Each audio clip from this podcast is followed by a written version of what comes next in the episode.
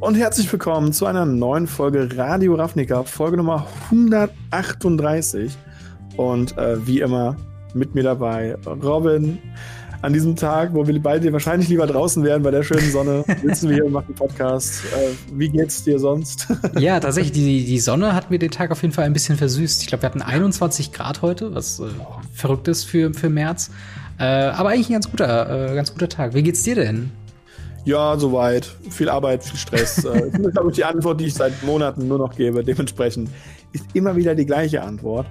Und das bringt mich tatsächlich auch schon zu der Überleitung zu unseren Themen, weil wir haben auch eine Antwort von Wizards of the Coast bekommen, die mhm. ähm, ich immer wieder gerne vorsteche, die wir auch so erwartet haben, also wir zumindest im Podcast. Aber da gehen wir dann gleich genauer drum. Es ging um den Ökonomie-Talk, den Wizard of the Coast gebracht hat. Dazu haben wir dann noch eine ja, sehr erfreuliche News, ähm, gerade für, für Leute, die sich drüber beschweren, dass wir einfach zu viel Plastik bei Magic haben. Und zwar Wizard of the Coast führt eine Test, also einen Test ein, und zwar eine Booster Recycling Box ein Programm dafür und so weiter. Sehr, sehr cooles Thema, gehen wir auf jeden Fall auch drauf ein. Und dann gucken wir uns auf jeden Fall noch an eine Thematik, die aufgekommen ist. Und zwar, Commander-Spieler kennen dieses Problem. Sollten goldrandige Karten turnierlegal sein? Auf die drei Themen gehen wir dieses Mal ein. Und genau. ja, so viel dazu. Genau, und äh, wenn ihr uns äh, da, äh, ja, wenn ihr Radio Ravnica mögt und äh, uns gerne unterstützen möchtet, dann könnt ihr das gerne tun, indem ihr das Video hier liked, uns äh, ja abonniert und dasselbe natürlich, wenn ihr es als Audio-Version äh, hört, gerne äh, Apple Podcasts, Spotify uns followt und auch uns da positiv bewertet. Das geht bei vielen äh, Podcatchern mittlerweile sehr gut und das hilft uns äh, halt immer weiter zu wachsen. Äh, natürlich sind wir interessiert an euren äh, Kommentaren zu diesen Themen und dafür könnt ihr zum einen natürlich unter die YouTube-Videos jeweils schreiben, zum anderen aber auch uns bei Twitter und Instagram erreichen. Aber äh, noch viel lieber fast bei äh, Discord uns einfach anschreiben im Gamery slash Radio Ravnica Discord, wo wir auch unter anderem die Rubrik Ask Us Anything haben als Thread, wo ihr uns Fragen stellen könnt, äh, wenn ihr das denn noch mal habt zu ein paar Themen, die wir äh, vielleicht im Podcast besprochen haben oder vielleicht äh, andere Sachen, die euch interessieren. Einfach da eure Frage reinsetzen und beantworten wir sie äh, im Podcast live. Zu guter Letzt haben wir noch den Reiter finanzielle Unterstützung. Äh, unter patreon.com slash gamery könnt ihr uns direkt finanziell unterstützen äh, und hilft uns dabei bei der Produktion dieses Podcasts, hilft uns zu erweitern ähm, und so weiter und so fort. Dasselbe könnt ihr übrigens auch machen über den Join-Button bei YouTube. Einfach draufklicken. Äh, dieselben Benefits, derselbe Preis, kein Unterschied für euch. Und ähm, wenn euch das interessiert, schaut auf jeden Fall mal vorbei. Aber ich würde sagen, wir springen auf jeden Fall direkt erstmal ins Thema, äh, was uns unter den Nägeln brennt, äh, kurz nachdem wir die letzte Folge quasi released haben, sozusagen. Äh, ja, war schon der Talk zu der Magic the Gathering Arena Ökonomie ähm, wo viele Leute sehr heiß drauf gewartet haben und ähm, in der Konsequenz fast schon äh, ja, herbe enttäuscht wurden. Aber ähm, hast du hast du dir das Weekly MTG angeguckt oder ähm, hast du hast du nur das im Nachhinein mitbekommen? Also ich habe es mir ein bisschen angeguckt. Ähm, Zeit war leider nicht da, um es komplett zu gucken. Ich habe angeguckt und als ich gemerkt habe, in welche Richtung es ging, habe ich dann gesagt, okay, dann äh, weiß ich, was der Rest gesagt wird. Ähm, dann wurde ich teilweise noch ein bisschen geschockt von den Aussagen und äh, dann habe ich gesagt, ja, dann, dann, dann rede ich im Podcast drüber und ja. äh, hören wir das äh, oder schauen wir das dann nochmal bei anderen Leuten, wie die Meinung ist. Und äh, mhm. ja, also geguckt habe ich es nicht. Was hast, hast du es geguckt oder ich, ich habe es mir, so? ich habe es mir ganz angeguckt, weil mir schon irgendwie klar war, dass das, äh, also entweder es wird voll die Überraschung und ein einschneidendes Erlebnis eines jeden Magic Arena Spielers, ähm, oder es wird eine absoluter, äh, absolute Katastrophe. Und im Endeffekt sieht man schon das, das Bild im Studio. Sie, sie sehen schon so ein bisschen aus, als ob sie keine gute Nachrichten verbreiten. Und das war so ein bisschen so der Grundtenor der sich halt ja. da auch äh, äh, ja reinbringt und unsere Erwartungshaltung, wir haben das ja im letzten Podcast schon ein bisschen erörtert, ähm, war das war einfach keine keine großen Änderungen, mehr so in die Richtung, man rechtfertigt, man erklärt es noch mal, aber es wird jetzt nicht ähm, eine große Reform geben. Äh, und mein, mein Eindruck äh, im Vorhinein war, was ich so von, von äh, Kollegen mitbekommen habe, ist, dass viel ähm, gehypt wurde dazu. Ich habe zum ja. Beispiel gesehen, dass hier äh, Convert Go Blue, einer mit Abstand der größten Magic Arena äh, äh YouTuber, äh, hat da, glaube ich, noch ein Short-Video zugeladen und hat gesagt, hey, kauft jetzt mal diese Woche nichts auf Arena, denn es kommt dieser Ökonomie-Stream und da wird sich potenziell eventuell alles ändern. Und ähm, ja, was wir bekommen haben, ist ja, nicht wirklich viel. Äh, ich würde mal ganz kurz zusammenfassen, was, was denn besprochen wurde, und dann gehen wir ins Detail, äh, was denn dann die Konsequenzen daraus sind. So ein bisschen gesagt, okay, diese, diese typischen Situationen mit, hey, warum gibt's kein Dusting auf Arena? Es wurde ein bisschen verargumentiert mit, dieses Dusting wird ja schon durch die Vorselektion in den Boostern selbst quasi vorgenommen. Das heißt, mittlerweile ist das ja algorithmisch berechnet, welche Rare man irgendwie in den Booster zieht und somit bestände ja kein Argument zu dusten, denn man würde ja, ähm, ja, da, da gibt's halt schon diese Vorselektion. Ähm, mit halt eben auch der Duplicate Protection bei den Boostern und so weiter und so fort. Und grundsätzlich äh, hat man die, die Annahme genommen, dass äh, Booster öffnen macht unfassbar viel Spaß und dieses äh, Feel-Good-Moment will man nicht wegnehmen. Auf der anderen Seite ist das Ding, das Zerstören von der Sammlung, äh, ja, das kann mit viel Bad-Momenten einhergehen.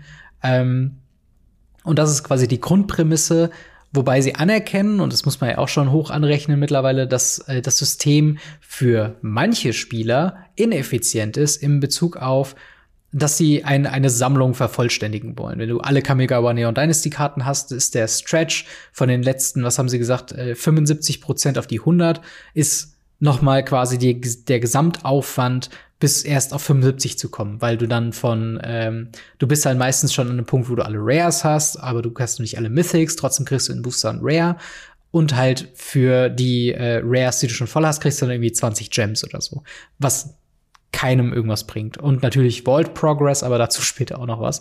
Ähm, und im Endeffekt, um das anzusprechen, haben sie ein neues Produkt angekündigt, und zwar das Mythic Booster Pack, was äh, für 1300 Gold und nur für Gold erwerbbar sein wird, ähm, wird äh, quasi ein ganz normales Booster äh, ersetzen, beziehungsweise eine weitere Option sein im, im digitalen Store, was eine garantierte Mythic äh, beinhaltet. Das heißt, ein etwas teureres Booster für eine garantierte Mythic. Dann haben sie noch ein anderes äh, Produkt angekündigt, äh, und zwar das sogenannte Wildcard Bundle, was nur mit Echtgeld gekauft werden kann wo drin enthalten sein wird 12 Rares und 4 Mythic Wildcards äh, für 50 Dollar ab Streets of New Capenna.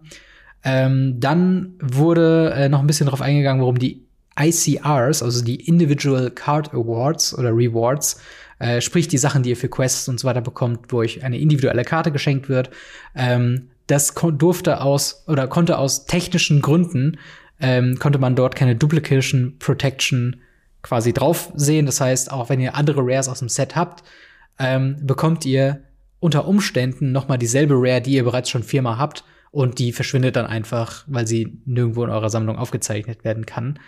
Ähm, so, das, das, das sind quasi erstmal die, die großen Ankündigungen zur Wirtschaft. Also dann später gab es noch diesen Punkt mit dem äh, mit den Formaten viel Shitstorm um Alchemy, viel Shitstorm um Historic, wo Alchemy reinspielt. Und äh, ja, sie arbeiten momentan an einem Non-Rotating Paper-Äquivalent-Format, was aus irgendeinem Grund nicht Pioneer ist. Aber, äh, und so habe ich es verstanden, das wurde im Artikel später nicht mehr aufgegriffen, ähm, sondern, also der, der, der äh, Gast, der Chris Kiritz, hat in einem Nebensatz erwähnt, dass in dem, aus diesem nicht rotierenden Paper-Äquivalent-Format Pioneer werden könnte. So habe ich es zumindest aufgenommen. Viele Leute haben gesagt, das wurde nicht gesagt. Aber ich habe es geguckt und ich habe es auch nochmal irgendwie nach, nachges nachgespult. Und es wurde auf jeden Fall gesagt, dass Pioneer das irgendwann werden könnte, theoretisch. Ähm, dann tolles neues Feature. Man kann sich jetzt seine Lieblingsbasic auswählen äh, oder mit dem nächsten Update und man überlegt an eine Möglichkeit, ein Deck zu testen, bevor man alle Karten zusammen hat, zum Beispiel gegen Sparky. Aber das ist auch äh, noch in der Überlegungsphase und kann auch genauso gut einfach gar nicht kommen. Ähm, das sind so quasi die Ankündigungen zusammengefasst. Ähm, ich würde mal sagen, wir, wir, wir gehen sie mal einzeln noch mal durch. Ja, was, eine was Sache würde ich noch gerne kurz nach so, Ende, ja, das können wir ganz am Ende noch besprechen. Und zwar haben sie auch in einem, in einem Satz äh, einmal kurz erwähnt, warum sie keine Arena-Codes in Paper-Produkte bringen mhm. wollen. Mhm. Sie haben einfach dann gesagt, okay, äh, wir wollen nicht, dass wir Arena-Spieler forcen, Paper-Produkte zu kaufen. Mhm. So in der Art haben sie das Argument aufgebaut. Ja. Und ähm, ich, ich glaube, der, der, der Punkt war tatsächlich eher, äh, sorry, dass ich da kurz unter, ja. unterbreche, aber ich glaube, der Punkt war mehr, dass es so viel mehr Paper-Spieler gibt, ja. als es Arena-Spieler gibt. Und das würde ja dann, äh, also was sollen denn dann die ganzen Paper-Spieler machen mit den Codes in den Boostern? Da haben sie ja, ja. nichts von. Ja. Komplett ignorieren, dass es einen sekundären genau. Markt gibt und man trotzdem Value daraus ziehen könnte. Ja, und vor allem einfach auch, auch Neuling schenken oder ähnliches. Wir haben das ja, ja. In, in unserem Store, aber können wir gleich ganz am Ende nochmal kurz zu reden. Fangen ja, wir definitiv. oben an. ja. Äh, ja, aber äh, Thema, Thema die, die neuen Produkte, sag ich mal, fasse ich jetzt mal zusammen. Also das Mythic Booster und vor allen Dingen die, die Wildcard Bundle, das hat ja für viel Diskussion gesorgt. Viele Leute haben äh, sehr viele Memes gemacht, von wegen, was man noch für 50 yes. Euro alles holen könnte. Wie ist denn deine Meinung zu dem, zu diesen zwei Produkten? Ähm, also, also das, das, das 50 Euro Wildcard-Dingen, muss ich sagen, das finde ich so unendlich übertrieben. Also gerade ja. 50 Euro ist halt eine ne, ne magische Zahl für mich, wo ich halt sage so, hey, das, das ist schon, das ist schon eine Menge Geld. Hm. Und dafür kriege ich ein Playset Mythics und drei Playset Rares. Ja. Das heißt, wenn ich mir das richtig überlege, muss ich dieses Bundle, zum Beispiel, wenn ich, wir hatten das Thema gerade eben, Shocklands kaufen müsste hm. und sagen, ich würde gerne jedes Shockland haben, muss ich grob gerechnet das Bundle fünfmal kaufen, oder nicht? Ja. Einmal, zweimal, sind wir bei sechs, viermal kaufen. Viermal, viermal kaufen. Ja. Das sind 200 Euro. Ja. Dafür kriege ich, wenn ich grob überschlage, wahrscheinlich nicht die Playsets für die, für die äh, Ding voll. Mhm. Aber ich kriege schon verdammt viele Paperkarten dafür. Das stimmt. Also da, das ist, das ist halt eine, eine Grundausstattung. Also gerade ja. wenn, wenn später irgendwann mal diese, diese, dieses Pioneer kommen soll oder auch im, im, im ich will immer Wild sagen, es heißt aber nicht Wild. Wild heißt in Hearthstone. Das ist. Äh, Ach so, du meinst das andere äh, nicht rotierende Format. Ja, ja, mir fällt der Name gerade nicht ein. Es äh, wurde ja noch nicht benannt. Nein, nein, ich, ich meine auch das, was wir schon haben. Ach so, wir Historic. Historic. genau, Historic, genau. Ja. Weil in Historic kannst du auch Schockländer nutzen. Das heißt, wenn du aber in Historic reingehen will, muss ich erstmal 200 Euro dafür bezahlen, damit ich die Schockländer habe, damit ich das Format spielen kann. Ja. Und in den Non-Rotating wird es ja genauso laufen. Ja. Und selbst dann, die Leute beschweren sich ja nicht über die Rares. Leute beschweren sich über die Mythics. Und wovon kriegen wir mehr? Von den, von den, von den Rares. Mhm. Also halt, das ist, es ist, es ist äh, der falsche Zeitpunkt, um so ein Announcement zu machen, wenn die Leute sich darüber beschweren, dass man zu viel Geld für, für, äh, für, für Arena ausgeben muss. äh, dann ganz im Ernst ist der falsche Zeitpunkt zu sagen, hier, wir haben noch Produkte, die könnt ihr noch übrigens kaufen. Ja. Ja, ich, ich glaube, es ist, ähm, also ich, ich glaube, es kommt, es gibt schon unterschiedliche Spieler, äh, Spielertypen und ich glaube, je nachdem, ähm, wenn jetzt jemand, sag ich mal, der typische Deckbastler, jemand, der jetzt schon versucht, competitive zu sein und halt ne, alle paar Monate oder so sich ein neues Deck irgendwie ranschafft, ich glaube, da ist eher so der Pinch, zumindest was ich so rausgehört habe, ich spiele es ja tatsächlich selber nicht, ähm, dass schon die Rare Wildcards äh, ein bisschen, bisschen ähm, äh, auch schon eng werden. Aber im, im Endeffekt hast du recht, es ist sowohl Rares als auch Mythics, die komplett zu wenig äh, bei den Leuten vorhanden sind.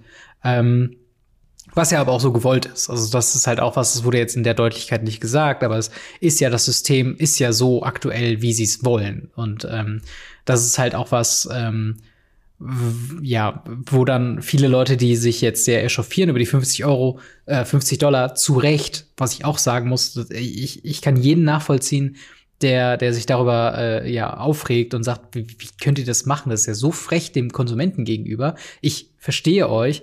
Bei mir war schon dieser Punkt erreicht, wo ich, also bei mir war schon mit der Ankündigung von Alchemy klar, äh, dass, dass die, ich kann es nicht anders sagen, als die Gier von Wizards of the Coast in dem Moment oder den, der Entscheidungstreffer von Wizards of the Coast einfach dieses, dieses Spiel Magic Arena ruinieren wird. Und alle Entscheidungen, die ökonomisch getroffen worden sind, seit Arena rauskam, war, gingen in die Richtung. Also es war nichts Neues, es war nichts, es war nicht mal zu erwarten. Also ich glaube, man könnte nicht mal mit den Ankündigungen begründen, wie man auf eine andere, wie man auf ein anderes Ergebnis kommt. Und das ist halt so der große Moment, wo ich mich dann doch sehr über den Shitstorm gewundert habe im Sinne von, was habt ihr erwartet? Und ähm, das ist halt so, so ein bisschen mein Punkt, wo ich dann fast schon mir so ein Wildcard-Bundle angucke und sage, hey, zumindest weiß ich jetzt, was zwölf Rares und vier Mythics auf Arena kosten. Und das ist halt was, wenn man dann ja. diese Metrik erstmal hat, weil normal, normalerweise ist es ja alles verschleiert zwischen zwei verschiedenen digitalen Währungen, einem Echtgeldbetrag und äh, einer Wahl aller ähm, ja, Gacha-Handy-Games, die ähm, quasi immer so ausgelegt sind, dass du immer einen Restbetrag übrig hast. Das heißt, du kannst nicht eins zu eins rechnen, wie teuer ein Booster einzeln wäre. Und jetzt haben wir aber knallhart quasi den Preis pro Rare, pro Mythic, oder zumindest in dieser äh, äh Konstellation von zwölf Rares und vier Mythics. Und könnten jetzt hochrechnen, wie teuer ein durchschnittliches Standard-Deck, Historic-Deck etc. dann ist. Denn äh, man mhm. kann ja sagen, durchschnittlich sind da, weiß nicht, 45 Rares drin oder so. Ähm, und, und das sehe ich als einen positiven Aspekt an, äh, einfach nur, weil es ein, ein, ein Hauch Transparenz hat. In diesem gesamten Konstrukt, was diese komplett verkorkste Arena-Ökonomie ist, ist es so ein Hauch Transparenz. Und auch ein, ein äh, guter Punkt, der, glaube ich, beim äh, guten Solaris in seinem Video aufgeführt wurde. Diese Änderungen und diese Produkte nehmen zumindest nichts weg. Es ist nicht so, dass sie jetzt ja, irgendwas ersetzen. Ähm, und, und das ist ja zumindest schon mal was Positives. Wenn man es denn so sehen will. Man kann genauso sagen, dass eine, eine Mythic 300 Gold wert ist. ja. Also das kann man genauso so rechnen, finde mhm. ich auch.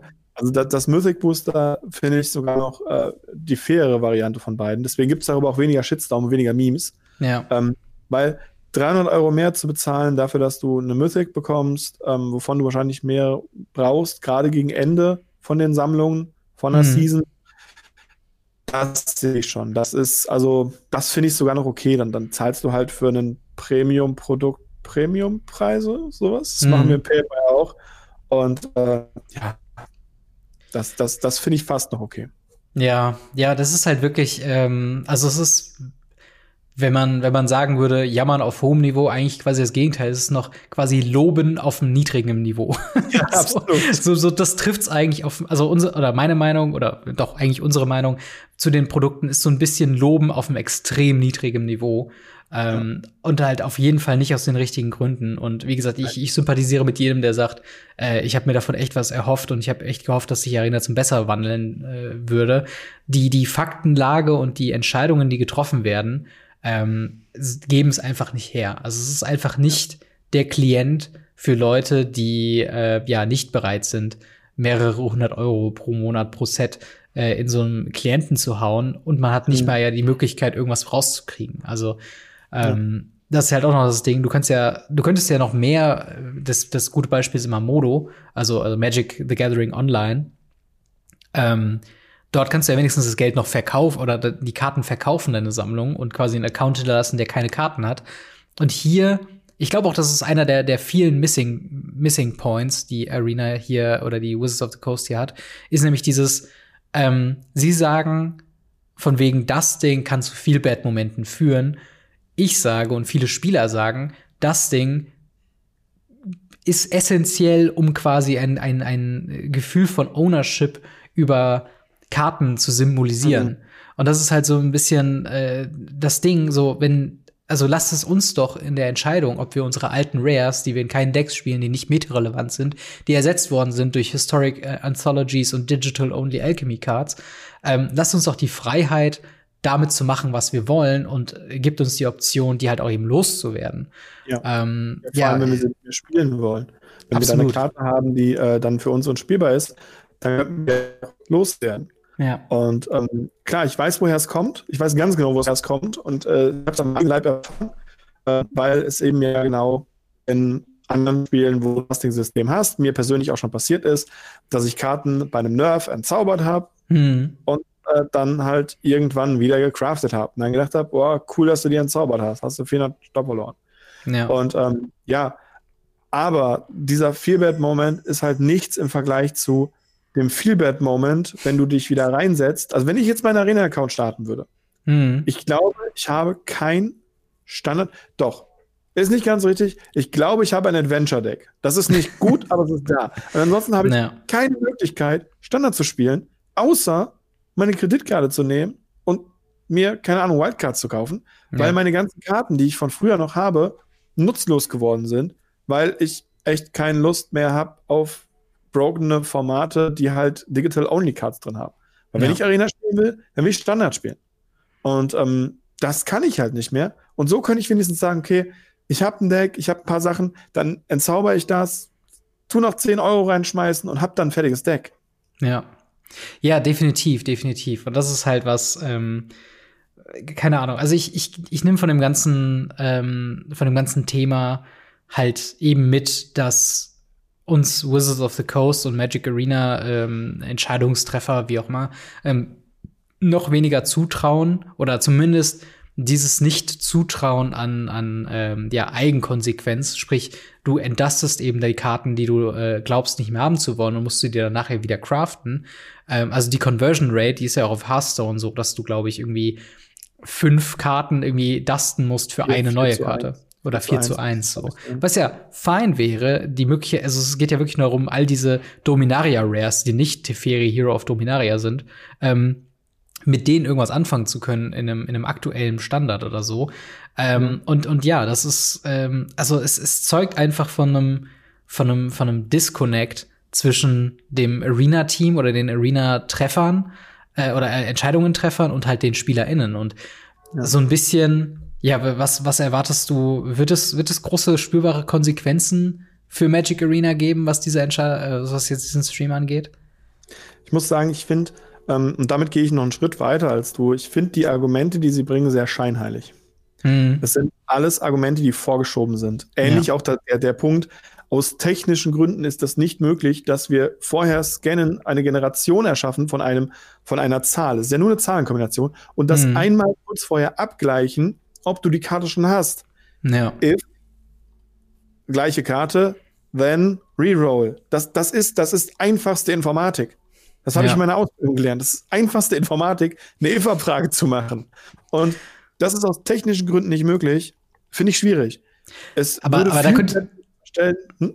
Aber da kann ich, da kann ich zu sagen, da könnte ich zu sagen, da könnte ich wieder auf den Spaghetti-Code von Arena aus, aus dem entwickelt darauf zurückweisen, weil sie ja unter, unter Zeitdruck Digi- Digital-Only-Mechaniken irgendwie einballern mussten und wahrscheinlich sind die Alchemie neuen Karten nicht gleichzeitig kompatibel mit den Ixalan-Karten, die sie vor drei Jahren irgendwie eingetackert haben oder sind irgendwie ein anderes Format Das oder so. mehrere Wenn-Abfragen. Das, das, geht- das, Natürlich, das- theoretisch geht. geht's. Und dann genauso dasselbe mit dem Vierbert-Moment. Das ist auch ein vorgeschobener, äh, vorgeschobenes Argument. Genau Ja. dasselbe, was sie halt auch haben mit, äh, nochmal das, was ich gerade eben angesprochen habe, mit, mit den Arena-Codes. Mhm. Weil sie geben Paperspielern Arena-Codes. An Ja. jedem FNM, an jedem Event, an dem ihr teilnehmt, könnt ihr am Ende in diesen Promo-Packs Arena-Codes bekommen. Mhm. Aber in Decks geht das nicht. Natürlich. Weil Gründe. Und diese Ja. Gründe sind halt, finde ich, so scheinheilig, dass ich zwischenzeitlich echt gesagt habe, wollen die mich hier verkacken? Ja. Also so, Absolut. Was, was sind das für Argumente? Also Naja, das, sie das wollen- ich wirklich schwierig. Also sagen wir mal, sie würden theoretisch in jedem Booster ein Booster-Äquivalent von dem Set auf Arena anbieten. Und in der, in der Frequenz, wie halt äh, unter anderem natürlich äh, ja, Heavy Booster-Öffner, also so diese typischen Leute, die sich für Fun drei Set-Booster von einem Set kaufen und einfach rippen, so einfach in ihrer Freizeit, bis halt hin zu äh, Content-Creatern, bis halt hin zu selbst Großhändlern, die die Singles haben wollen. Ich glaube, in der Frequenz würden so viele Booster, digitale Booster freigegeben werden, dass halt deren abgezielte Ökonomie, was ich damit meine, ist, was sie erwarten, mit einem neuen Set zu verdienen auf Arena, halt, es wäre halt einfach Quatsch, halt diese, diese Rechnung zu Ja, machen, beziehungsweise es wird ja sich halt nicht lohnen. Ja, sie können sich ja auch limitieren, wie auch die Arena-Codes ja auch limitiert sind, auf fünf Stück pro Season. Ja, das, das wäre eine Möglichkeit, ja. Das könnte man machen. Oder wenn sie anfangen würden und das nur in Decks reintun würden, dass du einmalig dieses Deck freischalten kannst, das, das wäre ja schon ein Anfang, wo man dann Voll. auf die Community zugeht und sagt, wir hören eure Problematik, wir Mhm. verstehen das und wir akzeptieren, dass wir dort vielleicht zurückschrauben müssen. Aber alles, was Ja. sie gemacht haben, ist, ja, wir hören das, ihr reilt nicht, wie wir das meinen, hier haben wir noch ein 50-Euro-Produkt. Ja, und und ja, das, das finde ich so schwierig. Das ist halt das Ding. Ich, ich würde dir voll und ganz zustimmen. Äh, eine, eine auf Gesundheit ausgelegte Spieleumgebung würde sowas machen, wie ein, ein Challenger-Deck mit einem Arena-Code anbieten.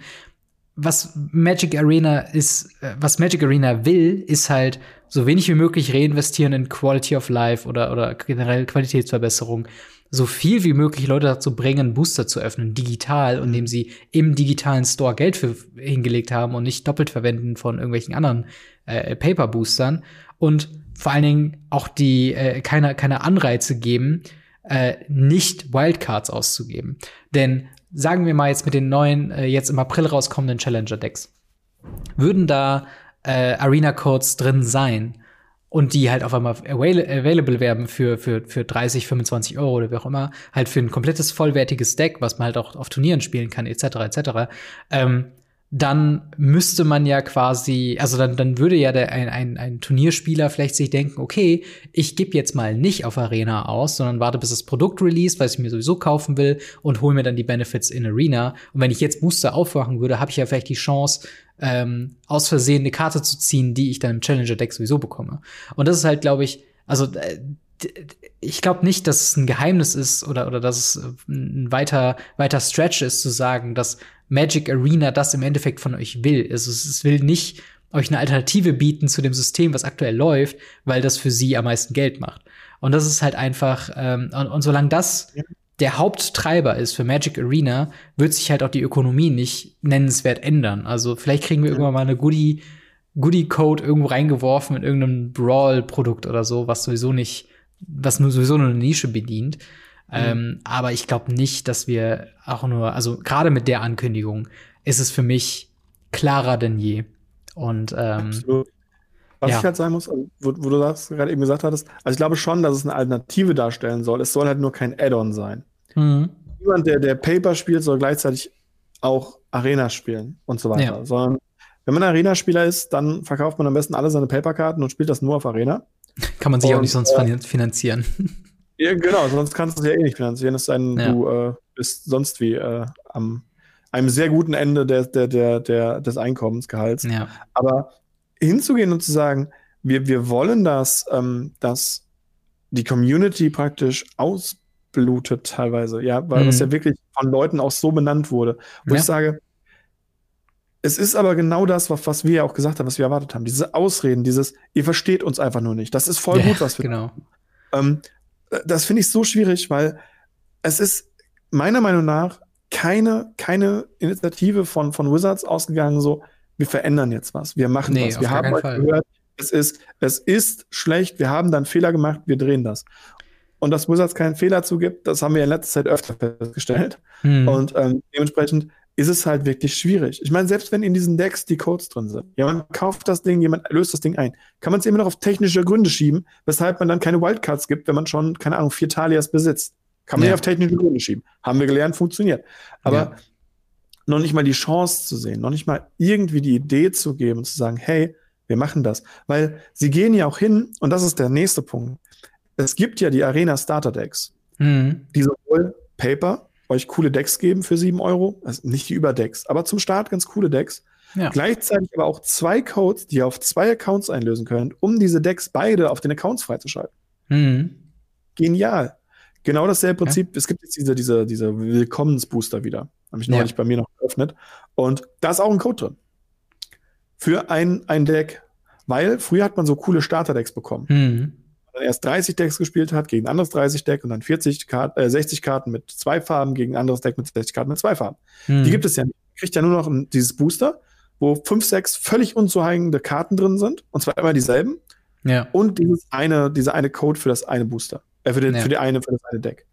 Aber da zeigt sich doch eigentlich, ist die, die Idee, Leute nach Arena zu bringen, ja da. Hm. Aber erzählen Sie mir im nächsten Schritt, äh, wir wollen das auf keinen Fall da irgendwie da eine Vermischung stattfindet und so weiter. Ja, das, das, ja, das Ding ist halt, ähm, mit diesen Arena-Starter-Decks, da bringst du ja neue Spieler in Arena rein. Und was sie nicht wollen, ist, dass Leute anfangen zu min-maxen und zu sagen, hey, es ist für mich kostengünstiger, drei digitale Booster mir bei Card Market als Code zu bestellen, per E-Mail dann innerhalb von zwei, 20 Minuten da zu haben und dann da meine Booster zu bekommen zu einem, zu einem Bruchteil von dem Preis, wo er online ange angeboten wird. Und ich meine, dass, ähm, dass das Magic Arena nicht, das, nicht den Spiel, die, die Interessen der Spieler im, im Blick hat, sieht man auch einfach mit, mit so einer, mit so einer Kleinigkeit wie dieses nicht rotierende Format, was die jetzt neu einführen und aus irgendeinem Grund glauben, neu erfinden zu müssen. Ähm, Denn ich weiß, ich, ich weiß noch halt zu einer Zeit gefühlt Jahre entfernt, wo sie äh, Fahrpläne für Magic Arena äh, veröffentlicht haben. Da gab es ganz am Ende am Horizont wurde da gesagt, hey, wir machen Pioneer Masters, ab da gibt's dann Pioneer Light und das wird unser ähm, ja zweites nicht rotierendes Format und das wird unsere äh, Ambition sein, Pioneer eben auf den Klienten zu bringen. So, ähm, sie erklären ja auch in dem Artikel, dass Historic so ein bisschen die Rolle dann angefangen hat äh, auszufüllen und dann aus irgendeinem Grund glaubten sie, Alchemie wäre eine gute Idee und das hat einfach Historic gekillt. Ähm, aus, und jetzt aus irgendeinem Grund, das finde ich so gut. Ja, es ist halt ups, aus irgendeinem Grund haben wir da Karten reingestopft, die total sinnlos und, und doof sind. Und ups, aus irgendeinem Grund. Wo niemand nachgefragt hat so und jetzt ja. halt anstatt zu sagen, okay, wir arbeiten noch mal an Pioneer Masters, wir versuchen weiß nicht, 60 Prozent oder, oder 80 Prozent der, der spielbaren Karten, jetzt nicht jede beliebige äh, Rare ähm, oder äh, jede beliebige äh, Common oder sowas aus den letzten Sets irgendwie zusammenzufassen, sondern einfach nur so, dass man, dass man das Metagame gut spielen kann auf Arena. Das wäre ja das Einfachste und vor allen Dingen, was ich auch nicht verstehe, monetarisierbar. Also sie können ja auch einen, einen Pioneer Masters digital anbieten zu einem erhöhten Preis. Da hast du auch wieder so ein Remaster Draft Quatsch mit drin, so ähm, wo ich mir denke, da, da ist doch auch Geld drin und so kannst du quasi beide Seiten irgendwie befriedigen, weil die Spieler wollen Pioneer, zumindest ist es mein, mein, meine Verständnis, dass man halt, äh, Historic war so lange cool, wie es halt ein Paper-Äquivalent oder, oder Paper-ähnliches Spielweise hatte.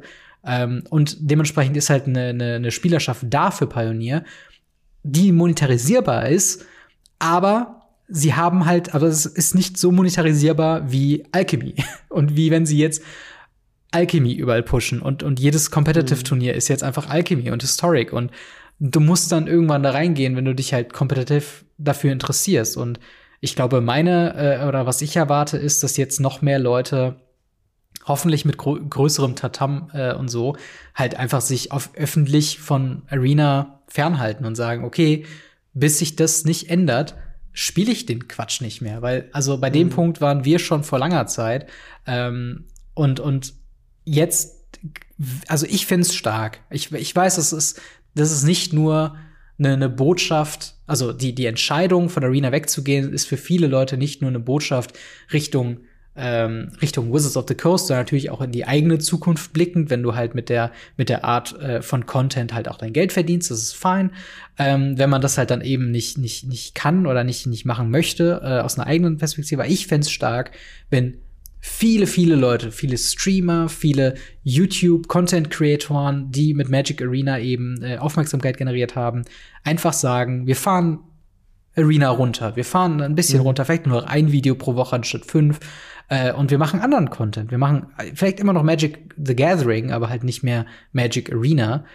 Und ich weiß nicht, ob ich da vielleicht zu viel verlange oder ob ich da meine, meine, meine An Ansätze für Konsequenzen und die Leute dazu zu zwingen, wirklich was zu ändern, zu hoch ansetze. Hm. Aber äh, das wäre was, wo ich mir, wo ich mir wünschen würde, dass man halt nicht nur den Shitstorm auf Twitter äh, quasi verteidigt und in, in zwei, drei Rage-Videos, sondern dass man auch eben wahre Konsequenzen trifft, äh, die man da eben auch in Communities weiterleitet. Weil am Ende des Tages, passiert, ja. genau, das wenn, passiert, wenn es ja. passiert, am Ende des Tages bringt das Ganze äh, äh sich darüber ärgern nicht, wenn man äh, spät abends dann doch das 50-Dollar-Bundle kauft, weil man eben doch die 10 Rares noch braucht. Und das genau. ist halt ähm, wirklich ja, schade. Ja, auch relativ viele Content Creator, die mittlerweile ähm, dann von Arena weggegangen sind, ja. die aber keine Möglichkeit gesehen haben, als äh, eben in andere Programme reinzugehen, wie ja. äh, Inito, Master Duels. Es gibt ganz, ganz viele Leute, die früher ausschließlich Magic Arena Streamer waren, die mhm. jetzt Master Duels mit angefangen haben. Ähm, die sich auf dieses, auf den Relaunch von den Pokémon freuen, ohne Ende. Ja. Und, und, und. Also es gibt wirklich, wirklich sehr viele Content Creator. Das Problem ist, sie sind dann trotzdem diejenigen, die dann immer wieder noch zur Arena starten und immer noch wieder darüber Geld verdienen. Das ist ihr Job. Man kann ja. den Leuten ja nicht sagen, mach deinen Job nicht. Also natürlich, das ist ja das. Streichen kann man, gar kein Problem, ja. aber ich glaube, gerade in dem Bereich vom Job ist es super, super schwierig, damit wirklich eine, eine schöne Waage zu finden. Ja. Auf der anderen Seite ist es halt auch so, dass, dass ich in dem Moment auch finde, wenn es denn Meinungen gibt, und die Meinungen sind ja nicht leise, hm. kommen die bei Wizards an aber Wizards ignoriert die. Ja. Und die einzige Möglichkeit, die man hat, ist halt, die Geld daran zu drehen. Und ja. das hat bei Secret Layer nicht schon nicht funktioniert. Also wird es bei Arena meiner Meinung nach auch nicht funktionieren. Ja, das, das ist halt äh, meine große Befürchtung, dass halt dieses ganze Shitstorm halt in, in drei Wochen wieder vergessen ist. Äh, wenn sich dann alle wieder einloggen für ähm, ja, Streets of New Capenna Sealed Event oder so oder Streets of New Capenna Alchemy. Ähm, was ja alles kommen wird, de facto, wenn halt jetzt keine Konsequenzen äh, getroffen werden in einem spürbaren Rahmen.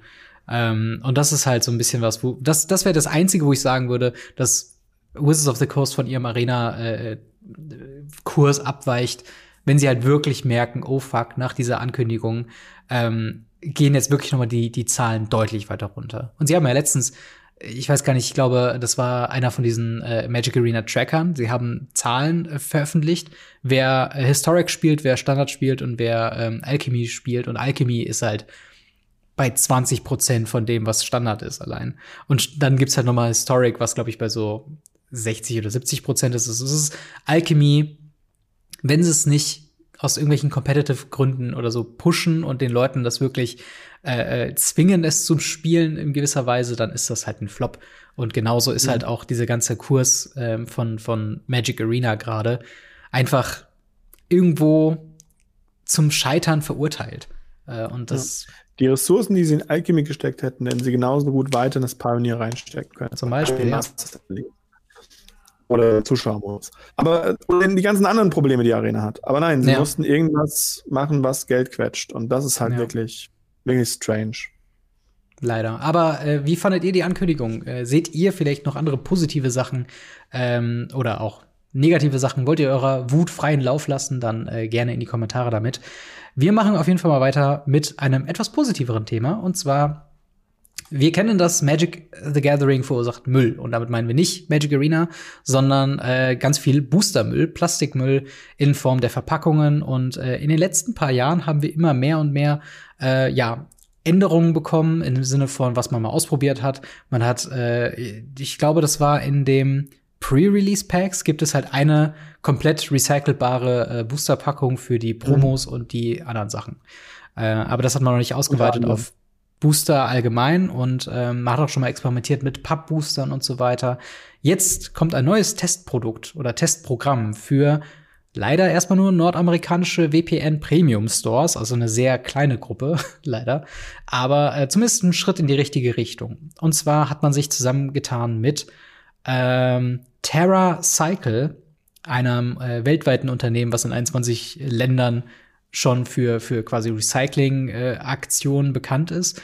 Und man will große Boxen, wie man sie vielleicht in Klamottenläden von, von hier, gibt einen alten Schuh ab oder so, vielleicht kennt, äh, will man quasi ähm, die halt anbieten für Booster-Rapper und äh, Shrink-Rapper, die man eben da reinwerfen kann und sie werden quasi äh, zurück nach Wizards of the Coast beziehungsweise zu TerraCycle geschickt und dort dann fachgerecht äh, recycelt, so dass möglichst wenig äh, Müll oder halt eben Waste äh, entsteht.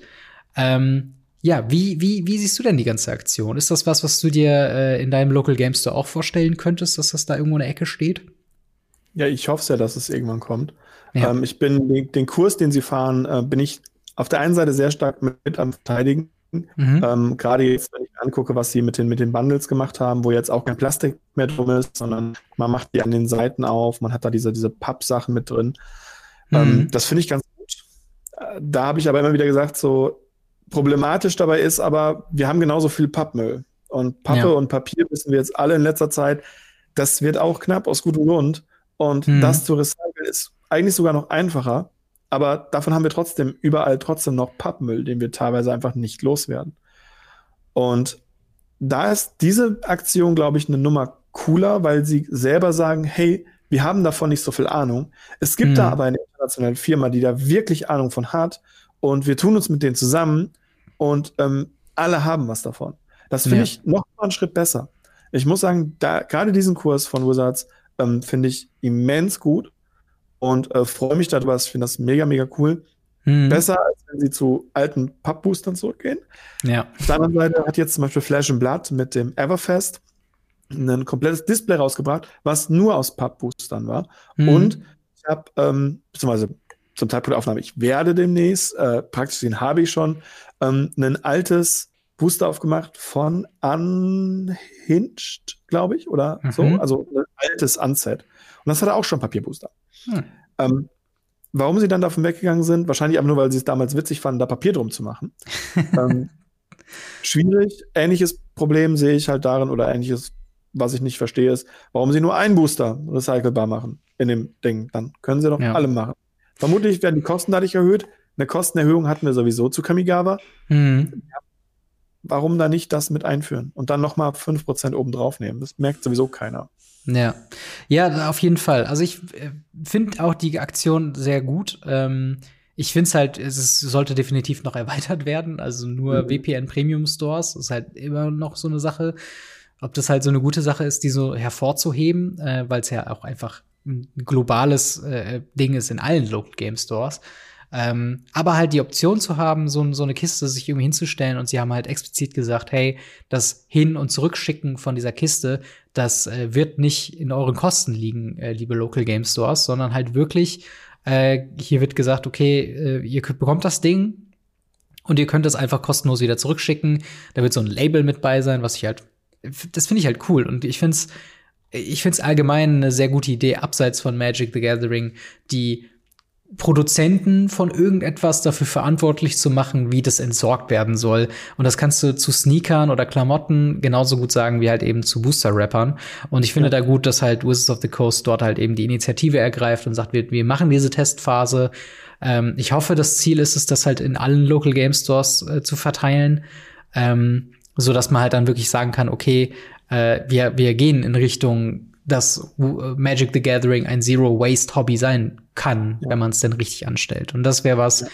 ähm, das war eine, einer der großen Punkte, die ich in meinem ersten damals Top 5 Dinge, die ich an Magic the Gathering hasse, ähm, Video gesagt habe, ist halt wirklich dieser ganze Müll, der so ätzend ist, der so unnötig ist. Also es gibt gute Gründe, warum Booster so aufgebaut sind, wie sie aufgebaut sind. Unter anderem wegen dem Thema, was wir letzte Woche besprochen haben, mit dem, dass man da teilweise durchgucken kann und so weiter, dass es halt ein gewisses Material sein muss aus diesen Gründen. Und wir hatten ja auch schon mit ähm, Modern, äh, Mas äh, Modern Masters 2017 oder was war das? Äh, diese, ja. diese Papp-Dinger, ja. die dann äh, vermeintlich halt eben die Karten gedamaged haben und so weiter. Und es ist keine optimale Lösung gewesen und so.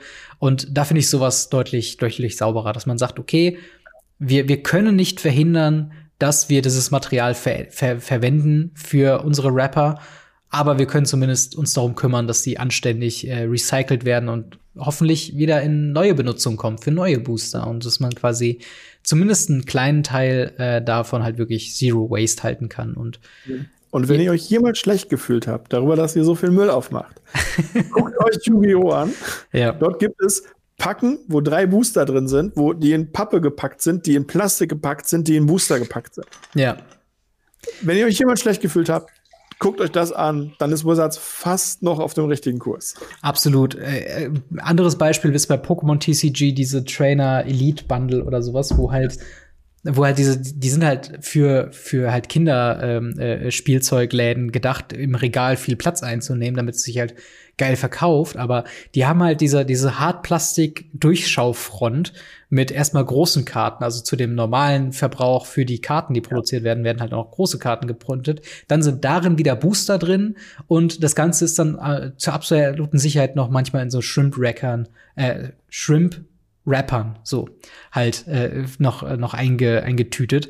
Also, es geht definitiv schlimmer und ähm, ich, ich weiß nicht, irgendwo hatte ich mal von Wizards of the Coast so, einen, so einen offiziellen Talk über das Thema äh, Müll gesehen. Ich glaube, das war bei Gavin Verhey bei Good Morning Magic, wo es um die Redesigns von den Commander Precons geht.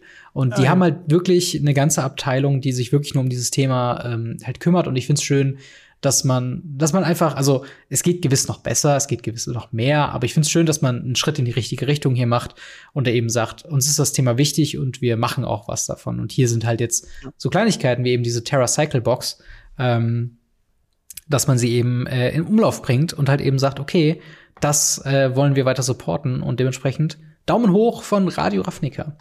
Äh, aber wie findet ihr das äh, ganze Thema? Lasst es auch da gerne in den Kommentaren oder auf Discord wissen. Ähm, würdet ihr euch äh, freuen, wenn das in eurer Nähe äh, so, ne, so eine Box denn gäbe? Oder sagt ihr, das ist irgendwie Quatsch und lieber ganz auf eine andere Verpackungsweise umswitchen? Gerne äh, eure Kommentare ähm, da an uns.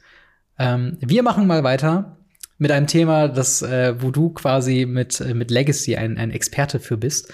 Und zwar, ja, Reserved List Karten und, und goldrandige Magic the Gathering Karten. Das ist so ein, so ein, so ein bisschen schwieriges Thema. Viele Leute nutzen schon goldrandige Karten, ähm, um halt eben, äh, ja, Reserved List Karten zu ersetzen in gewisser Weise.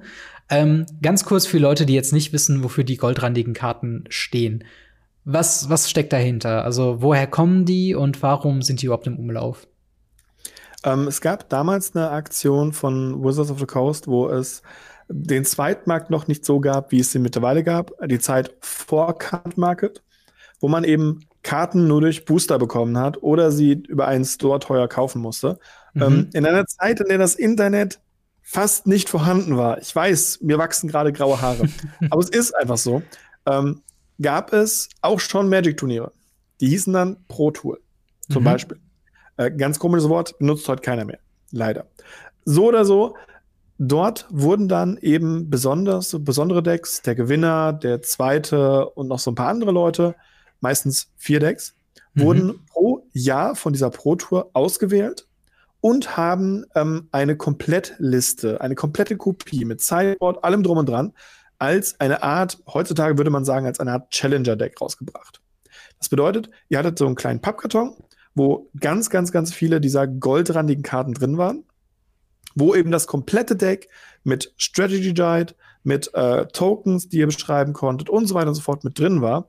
Ähm, wenn ihr euch dazu welche angucken wollt, kann ich euch nur empfehlen, bei Dr. Alzheimer nachzugucken. Definitiv. Ähm, der hat, glaube ich, fast alle, dem fehlen noch zwei oder drei, hat er aufgemacht. Da sind teilweise richtig krasse Sachen drin. Ja. man muss jetzt überlegen, die waren damals alle immer Standard.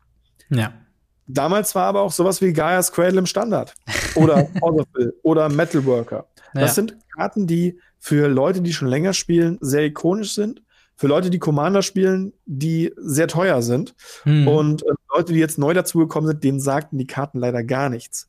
Ähm, aber und da kommt genau der Punkt. Viele Leute haben das damals auch schon genutzt, gerade wenn sie nicht auf normalen Turnieren gespielt haben. Damals ein Kumpel von mir, der hatte das rot-schwarze Goblin-Deck auf Aufmarsch. Mhm. Das haben wir behandelt wie ein normales Deck. Ja. Also klar war das ein starkes Deck, aber wir haben Casual gespielt. Da war er natürlich der King am Table mit seinem Goblin-Deck. Aber wir haben ihn behandelt wie normalen Spieler, weil sind ja auch Magic-Karten. Ja. Auf Turnieren sind diese Karten allerdings nicht erlaubt, denn sie haben auf der Rückseite auch eine andere Rückseite. Da steht mhm. dann meistens Pro Tour Berlin drauf oder was anderes. Ja, es gab mal Pro Touren in, in Deutschland. ähm, ja. und, und ähnliches. Also man hatte vorne diesen goldenen Rand bei der, auch der Unterschrift von dem Spieler hm. und hinten drauf eben dann äh, einen schwarzen, meistens schwarzen Bag, wo dann eben drauf stand, von welchem Land, von welchem Jahr, von welchem Spieler das war. Ne? Ja. Spieler stand nicht drauf, nur Jahr und, äh, und, und Land. Genau. Und diese Decks wurden dann halt damals für meiner Meinung nach damals Ramschpreise rausgehauen. Das, also ein Deck hat irgendwie dann rot-schwarzes Goblin-Deck, wo man heute noch 80% im Legacy spielt, hat irgendwie, ich glaube, 15 Euro gekostet. Das ist ja auch das, das teuer. Ja, das Ding ist ja auch, es hat ja auch deswegen so wenig gekostet, weil er kein, also durch diese Abgrenzung mit diesen goldenen Karten, ähm, war es halt einfach nicht zu vergleichen mit den wahren Karten und du durftest sie ja offiziell auch nicht so spielen und dementsprechend war es ja auch genial, quasi ein vollwertiges Turnierdeck den, dem Otto-Normalverbraucher zur Verfügung zu stellen für halt eben mhm. Küchentisch. Und wie geil ist auch diese, diese Aktion? Ich glaube, man hat das auch teilweise zu den World Championships gemacht, ähm, um eben auch World Championship Gameplay, genau, World Championship Gameplay an die Küchentische zu kriegen. Das ist ja auch genial, um Leute auch daran zu interessieren, was spielen die Pros und warum spielen es die Pros. Und ähm, wir mhm. haben einen sehr interessanten Artikel äh, von, von Bay äh, Bleiweiß auf Star City Games, ähm, der sich dazu mal hingesetzt hat mit dem Titel Why Gold Border Karten, äh, Gold Bordered Magic Cards Should Be Tournament Legal. Ähm, denn ich, also der Artikel geht länger und ist auch sehr schön geschrieben. Die grobe Argumentationsstruktur ist aber so. Äh, Wizards of the Coast hat mit diesen goldenen Karten de facto oder, oder quasi Proxys gemacht. Gute, offizielle, in der richtigen Format geschnittenen Proxys. Ähm, Wer sich für mehr über das Thema Proxys interessiert, kann da gerne mal die Folge mit Tim Getke äh, von uns gerne noch mal reinschauen. Da haben wir sehr viel darüber gesprochen. Äh, aber Wizards of the Coast hat quasi offizielle Proxys äh, mit den goldrandigen Karten ähm, ja, in Umlauf gebracht. Äh, Wizards of the Coast kann offizielle Reprints von Reserved List Karten nicht mehr machen, eben weil es diese, diese Liste gibt, diese Reserved List und dieses Versprechen, die nicht rezuprinten. Dementsprechend sind Karten, die halt eben in Vintage, Legacy und teilweise auch Commander äh, eben notwendig sind oder, oder von vielen Spiel Spielern gefordert werden, äh, die können halt nicht gereprintet werden.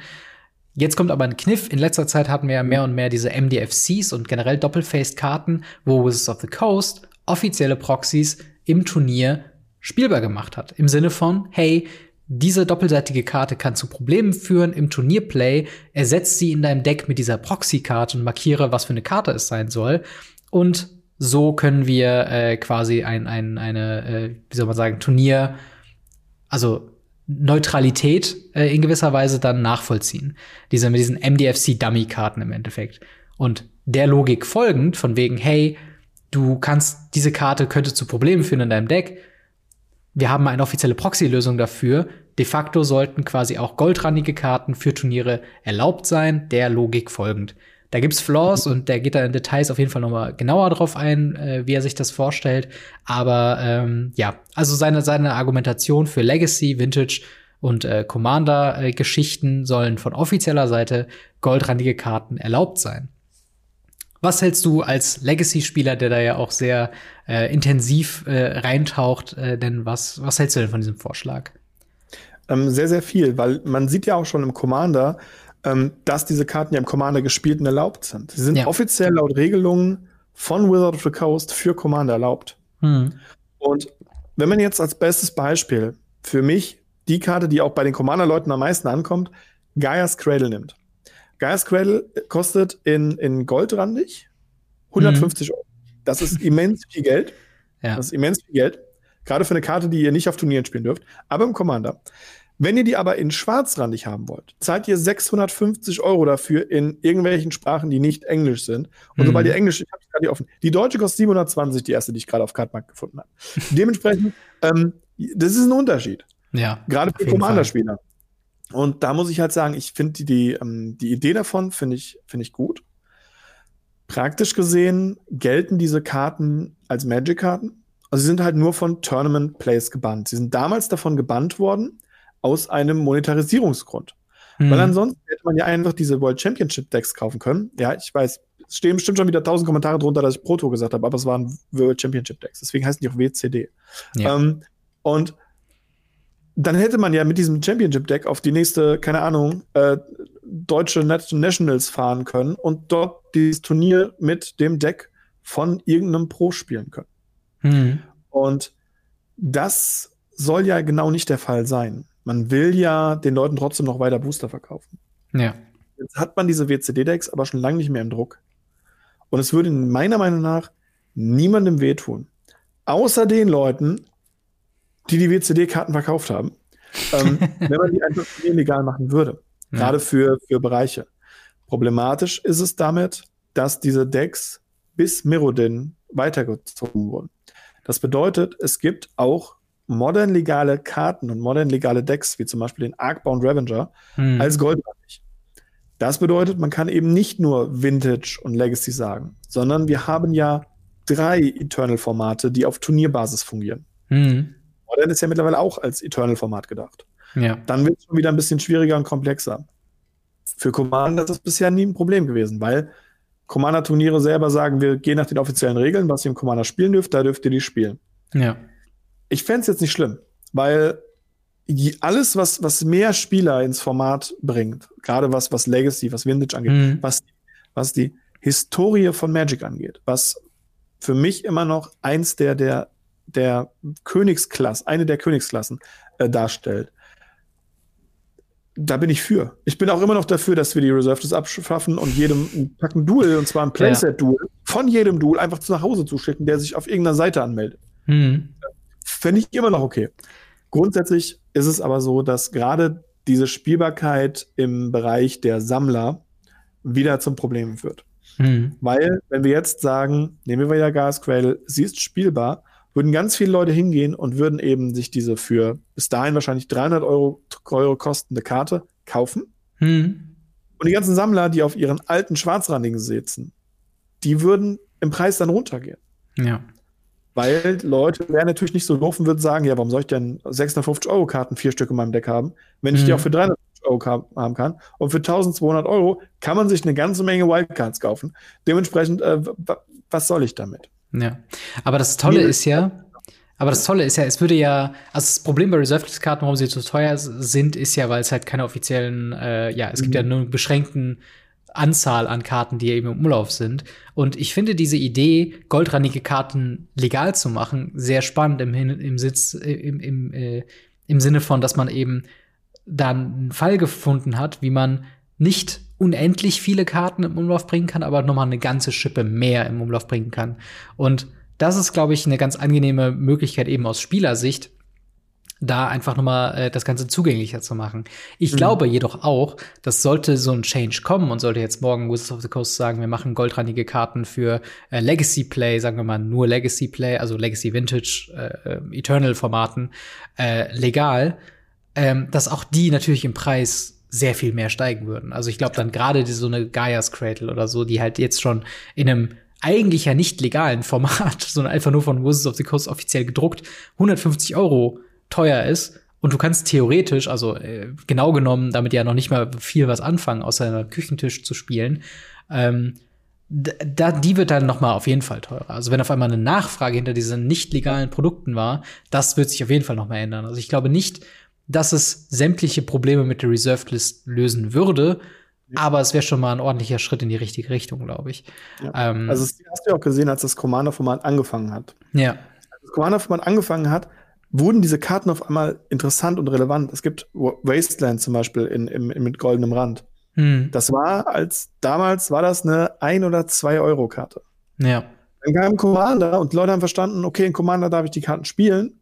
Und auf einmal war Wasteland bei 20, 30, 40 Euro. ja, Äh, ungefähr, also damals war Wasteland noch ein bisschen teurer, ähm, ungefähr die Hälfte von dem Preis, was eine Schwarzrandige kostete. Und ähm, Commander treibt da halt schon, sonst würde die Geist Cradle weit nicht bei 150 Euro sein. klar. Aber dann noch mal ein anderes Format zu adden, wird auf jeden Fall die Preise davon erhöhen, natürlich. Ja, definitiv. Und ich finde, ich finde aber diesen, also ich finde es generell äh, gut, dass nach Möglichkeiten gesucht wird, Legacy und so zugänglicher zu machen. Äh, wir haben ja auch schon mal darüber berichtet, äh, ich weiß nicht mehr ganz genau in welchem Kontext, aber dass hochgradige Vintage-Turniere und Legacy-Turniere ihre eigenen Proxys anbieten, äh, was auch ein super Weg ist, äh, mehr Leute von dieser Hürde, Karten kaufen zu müssen, die halt super teuer sind, ähm, eben befreit. Und dadurch, dass halt äh, Wizards of the Coast eigentlich nicht mehr offiziell Turniere im Legacy und Vintage anbietet oder befördern möchte, ähm, ist das eigentlich eine Möglichkeit da eben, dass man dann eben in, sag ich mal, so einem klingt doof, weil Wizards of the Coast ja auch privat ist, aber so einem privaten Sektor, äh, abseits von Wizards of the Coast, eben solche Regelungen zu finden, dass es komplett gängig ist, sich äh, auf einem Legacy-Turnier eben noch Karten als Proxys dazu holen zu können und die halt eben mit einem vorortigen Judge quasi austauschen zu können. Und dann könnte man fast schon sagen, dann braucht es auch keine goldrandige Legalisierung mehr im Nachhinein, weil vielleicht eben diese goldrandigen Karten diese Proxys sein könnten, weil es ist Ja. so gesehen die das beste Proxy, was man haben kann, weil es ist aus denselben Druckern wie originale Karten. Und ähm, ja, e- es ist eine, es ist ein, wie ich finde, charmanter Ansatz.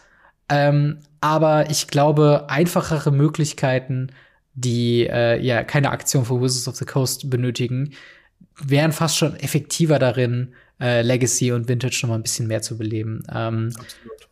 und äh, ja, also ich, ich finde es ich find's halt super spannend. Äh, Gerade weil du eben meintest von, von Dr. Alzheimer, vom Nick, auf dem YouTube-Kanal, diese Unboxings und diese, diese äh, Karten zu sehen, das ist halt schön. Ich habe auch ein gewisses Fable für halt eben alte, alte Karten. Ich hätte auch gerne äh, ges hier gesprochen über mein Pi äh, Paper Pauper Deck, sorry.